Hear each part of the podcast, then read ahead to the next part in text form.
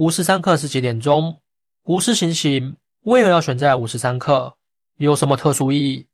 在漫长的历史长河中，古代的社会经历了漫长的成长和发展，从原始社会走向奴隶社会，再到封建社会的建立。中国古代社会呈现出一个不断进步的态势。然而，在这表面的进步背后，也伴随着残酷的刑罚制度在社会各阶层的蔓延。其中，又以斩首刑最为常见。斩首不仅仅是生命的剥夺，更包含了统治者对人民的严厉控制。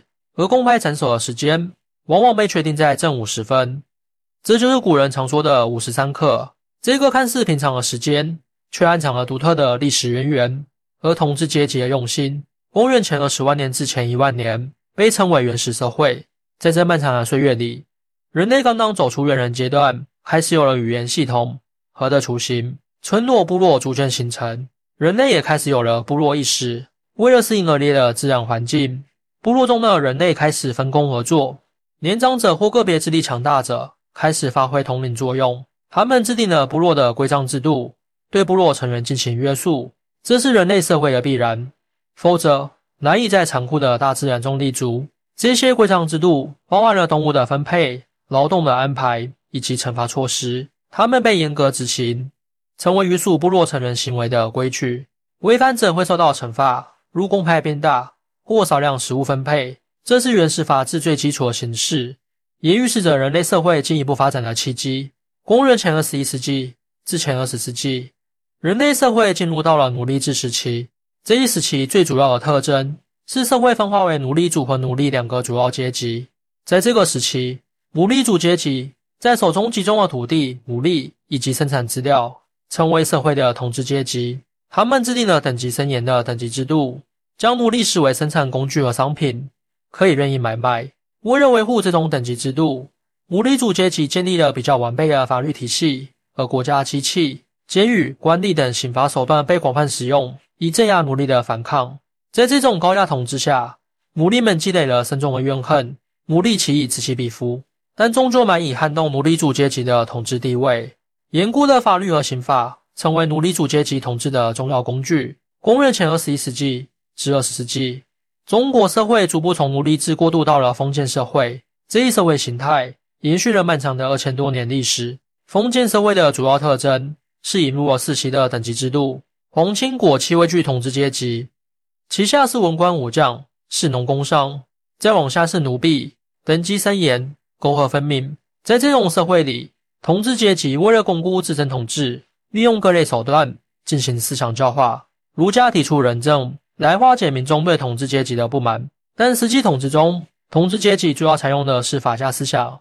通过制定刑法和严厉的刑罚来震慑人心，各朝各代统治者大都立足严刑峻法，私刑泛滥成灾，枭首名词、断肢等残酷刑法无处不在。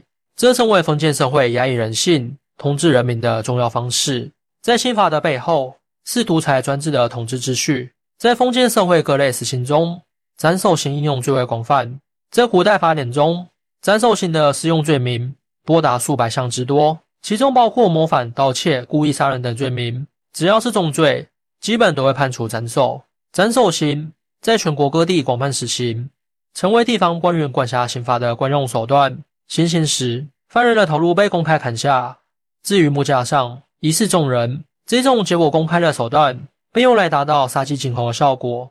在古代社会，斩首刑基本可以等同于死刑，它是政府用来震慑人心、惩罚犯人的最后手段。但与其说它是犯人的惩罚，不如说它更是统治阶级对人民的恐吓和控制。它成为古代社会黑暗统治的象征之一。在古代的公派斩首中，行刑的时间往往被安排在午时三刻。所谓的午时，是按十二时辰来计算的，其中子时为二十三时至一时，丑时为一时至三时，寅时为三十至五十，以此类推。五十则介于十一时至十三时之间。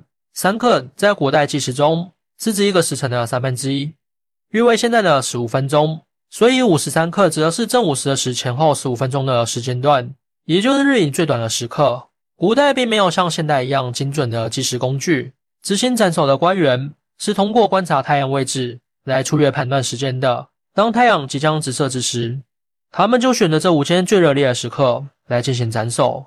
以达到动活人性的目的。那么，为什么古人会选择在正午斩首呢？选在这一时间段，最初的目的在于消散死者的怨气，防止死后作祟。根据古人的思想，被斩首的犯人内心最后肯定怀有怨恨，这种怨恨极易化为怨灵，祸害生人。而正午时分，阳气正盛，利于消散阴气。所以规定，在这一时间斩首，可以令犯人的怨气随阳光散去，不再为祸。这种想法源自古人对阴阳的论述。他们认为鬼怪作祟多半因为阳气不足所致，所以选择在阳气充沛的午时斩首，可以起到驱邪的效果。但是，仅仅是消散怨气和驱邪，并不能成为选择午时的唯一原因。更重要的是，这一高峰时段的公派斩首，可以达到教育群众、震慑人心的目的。众所周知。古代并没有像现在这样发达的媒介，要让民众知晓真令，只能通过极端残酷的刑罚才能产生震撼效果。例如斩首后梢首示众，就能充分发挥杀鸡儆猴的作用。而午时正是一天人流最多的时候，选择这个时间段斩首，就能最大程度的传达统治者意志，让百姓素有国法如山的观念，不敢造是生非。这正是古代统治阶级设立这一规定的真正原因。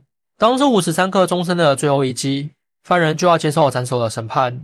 面对未知的来世，他们终究要放下对这个世界的眷恋和留念。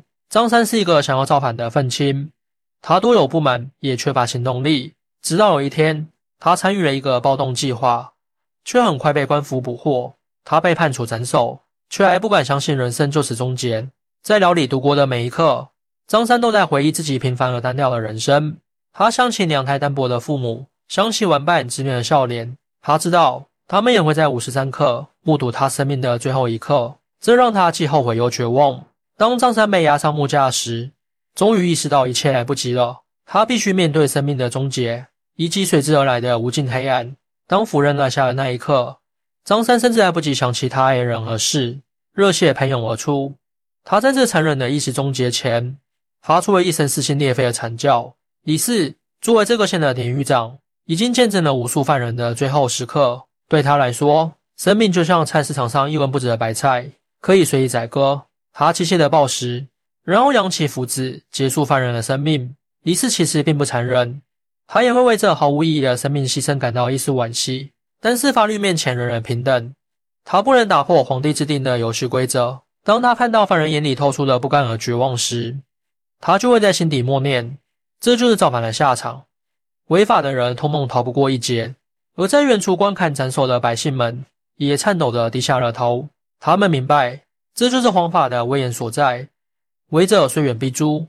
百姓们将敬畏之情关注到皇帝的法律当中，并牢牢汲取教训，不再敢有任何违法的想法。正如统治者所期盼的那样，刀光剑影间昭示了他们至高无上的权威。